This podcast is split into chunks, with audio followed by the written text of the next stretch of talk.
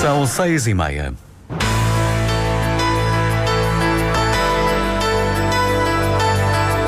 Antena 1 Madeira. Informação.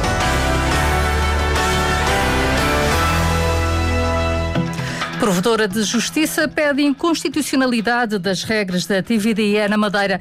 Marítimo vai receber o União de Leiria e o Nacional vai aos Açores jogar com o Santa Clara para a Taça de Portugal. O Governo Regional vai atribuir um apoio extraordinário a 59 IPSS da região.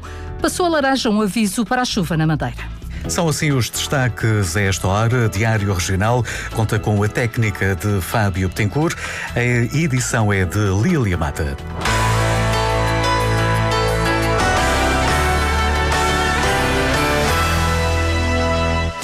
Boa tarde. A Provedora de Justiça requeriu ao Tribunal Constitucional a fiscalização de normas que limitam a atividade de TVDE na região. Maria Lúcia Amaral fez o pedido de declaração de inconstitucionalidade na sequência de uma queixa apresentada à Provedoria.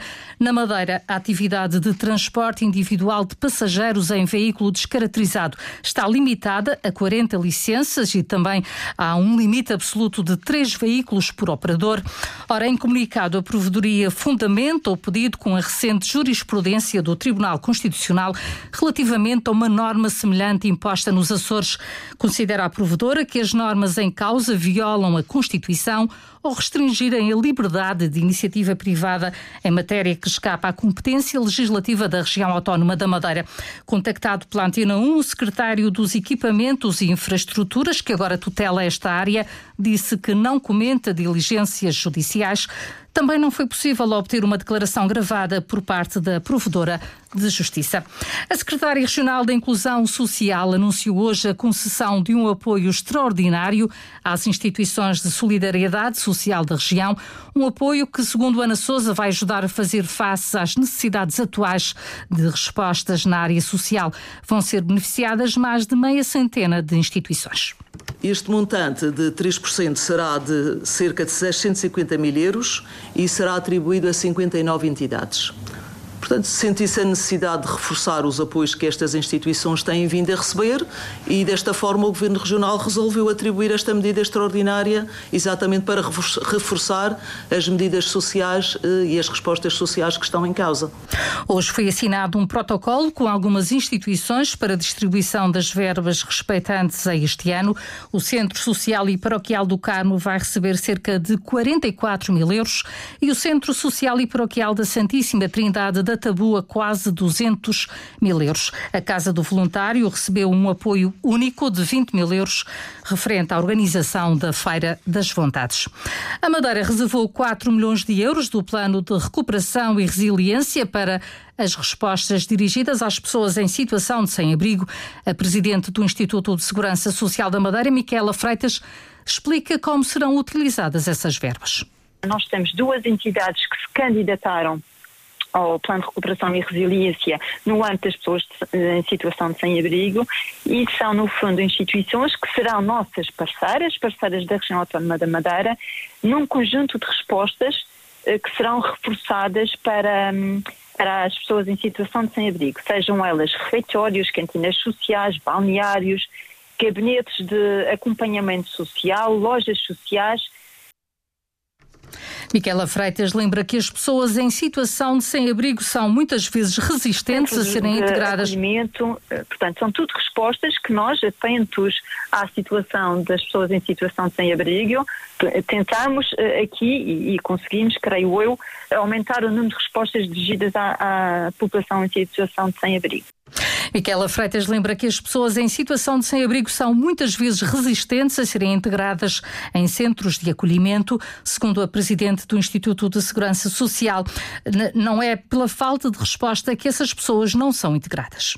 Se um sem-abrigo decide que quer sair da rua, nós disponibilizamos um conjunto de respostas, quer seja uh, o requerimento do rendimento social de inserção, o apoio económico para a subsistência, para a medicação, para a aquisição de ajudas técnicas. Vou dar um exemplo: óculos, próteses dentárias, entre outras situações, nós também apoiamos e, obviamente, também apoiamos no arrendamento de, no arrendamento de quartos para que as pessoas possam ter um sítio, possam ter um teto para pernoitar. Ninguém fica na rua, ninguém fica sem teto por falta de respostas.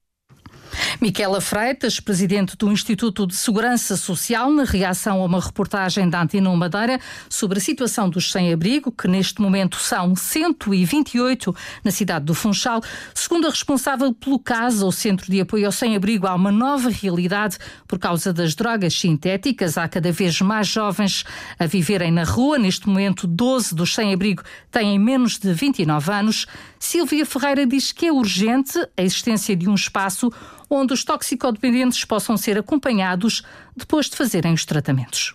Era muito importante nós termos, no caso destas pessoas que estão com consumos, um tipo de alojamento próprio para estas pessoas, porque as pessoas são internadas, ficam 15 dias internadas, depois quando saem não têm um sítio para ficar. E é urgente arranjar um espaço em que estas pessoas possam ser acolhidas e não sejam devolvidas à rua, porque aí estamos a gastar energias e isso é um gasto de financeiro e de energias e não estamos a resolver o problema.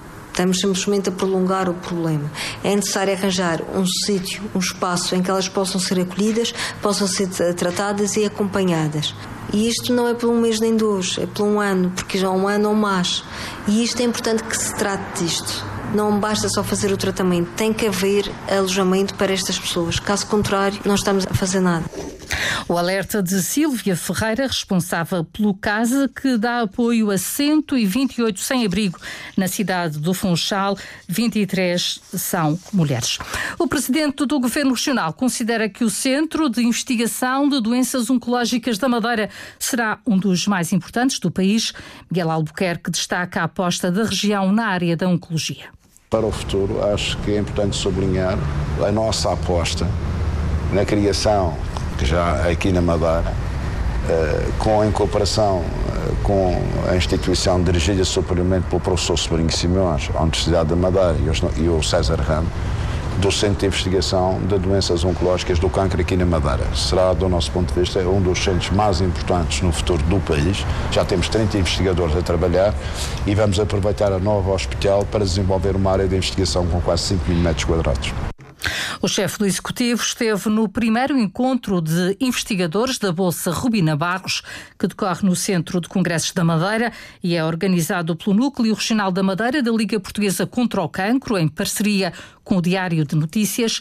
Ricardo Souza, presidente da Liga, explicou que a Bolsa já atribuiu 100 mil euros nas últimas 10 edições. De forma a perpetuar também o nome da, da Rubina Barros e que ela mantenha sempre viva entre nós, que seja exemplo de todos os doentes que hoje em dia eh, estão a enfrentar esta, esta, esta terrível eh, situação, criou-se a Bolsa, que ao longo de todos estes 10 anos tem atribuído 10 mil euros eh, para que alguém na área da, da medicina, na área da bioquímica, na área da química, da enfermagem, da psicologia, possa trabalhar na oncologia e dar pequenos passos no sentido de que eh, não vamos parar enquanto a cura não for encontrada. Uma bolsa que abrange investigadores de nacionalidade portuguesa. A vencedora deste ano foi Patrícia Sousa. A digitalização permite reduzir custos na saúde. Telmo Vieira, coordenador do Health Innovation Hub, explica como. A digitalização pode eh, reduzir custos porque, por exemplo, tem acesso a algoritmos eh, preditivos. Imagina o, o, caso eh, do cancro coloretal. É possível, existem já algoritmos, está aqui um parceiro nosso que está a desenvolver um algoritmo preditivo do cancro coloretal. Portanto, se identificar numa fase mais inicial que um determinado, determinada pessoa tem maior probabilidade de desenvolver um cancro coloretal, por um lado, aumenta, digamos, a probabilidade de sobrevivência e, naturalmente, vai reduzir também os encargos, uma vez que vão ser antecipadas medidas para mitigar uh, o problema. E, portanto, isto é um dado concreto, não apenas nesta área, foi apenas um exemplo, mas em muitas outras áreas é uma realidade. A Madeira acolhe entre hoje e amanhã no Colégio dos Jesuítas a quarta edição da Digital Health Summit 2023. Dinamizar a economia azul e conhecer o potencial do mar das regiões da Macronésia é o objetivo de um programa comunitário cujo seminário de encerramento decorreu hoje nas instalações da ACIF.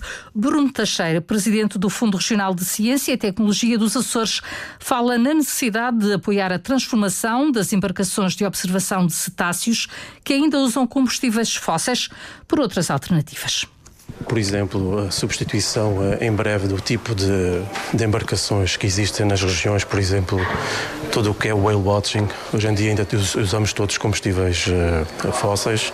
Embarcações de observação de cetáceos. Cetáceos, sim. Uh, seria interessante toda a região perceber como é que se pode uh, equipar, ainda é preciso um investimento grande para mudar esse tipo de equipamento, ou seja, ver se há algum projeto, ver como é que se pode financiar, porque também tem um impacto para os agentes económicos mudarem todo esse tipo de embarcações. Um exemplo. De Cabo Verde, Gil Costa, da Câmara de Comércio do Barlavento, fala de projetos de desenvolvimento do turismo num país que tem mais mar do que terra. A economia de Cabo Verde é baseada sobretudo em, em, serviços onde o turismo, digamos assim, é a âncora. E com este projeto nós estamos efetivamente a diversificar, particularmente na questão da inovação e da internacionalização, o que mostra um dos vetores importantes deste tipo de projeto, que é realmente criar uma networking na região MAC, não é? Da região da Macaronésia e Cabo Verde particularmente. No caso da Madeira, Rui Caldeira, da Ardite e a Agência Regional para o Desenvolvimento da Investigação, Tecnologia e Inovação, destaca o potencial do mar e dos recursos. A economia azul é algo importante, mas também é algo desafiante. Portanto, nós precisamos primeiro de conhecer quais são os recursos que temos, mas temos provas dadas na aquacultura, depois temos um manancial de outras oportunidades, já fazemos exploração de inertes, de junto à costa, precisamos de perceber quais são outros, os outros recursos que temos no mar profundo. Podemos eventualmente considerar a exploração do, da eólica offshore e, e também o, o turismo. E o mar não pode ficar de fora o Smart Blue F é um programa cofinanciado pela União Europeia. O objetivo é aumentar a competitividade das empresas marítimas na Macaronésia. O posto emissor do Funchal vai contar com novas instalações até 2025. O novo espaço da rádio, que celebra 75 anos, será na rua Fernão de Ornelas, nas antigas instalações do Jornal da Madeira.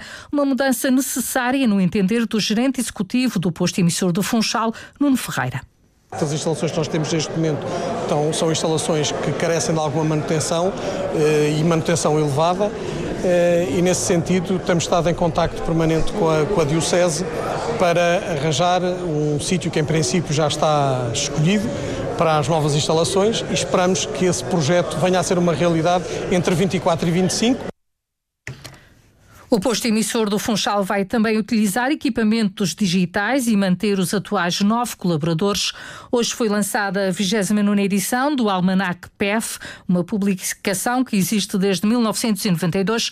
Este ano, o Almanac, coordenado por Graça Alves, traz novidades possibilidade que os leitores têm de usar o almanac para registros, também registros pessoais, e servir aquela publicação uh, também como lugar de memória, como lugar onde daqui a alguns anos eles uh, revisitarem e perceberem o que é que eu sonhei neste ano, o que é que aconteceu neste ano, o que é que eu tinha de, o que é que eu tinha previsto para este ano. E portanto uh, ser um pouco mais, vou-lhe chamar interativo, mas neste sentido de fica também a marca do próprio leitor. O Museu de Arte Sacra do Funchal acolheu o lançamento da 29 edição do Almanac do Posto Emissor do Funchal. O Marítimo vai receber o União de Leiria nos oitavos de final da Taça de Portugal. Já o Nacional desloca-se aos Açores para defrontar o Santa Clara. Foi o que ditou o sorteio da Prova Rainha, realizado esta tarde na cidade do futebol. Os jogos desta eliminatória realizam-se nos dias 9, 10 e 11 de janeiro.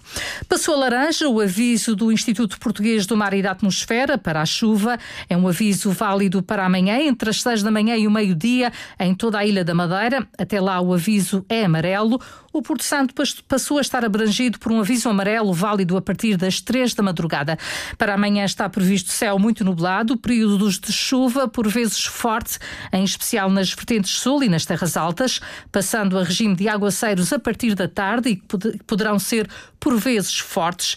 Há condições favoráveis à ocorrência de trovoadas. O vento será moderado a forte de sul-sudoeste. Ah, está também prevista uma pequena descida da temperatura. A máxima prevista para o Funchal e para o Porto Santo é de 23 graus.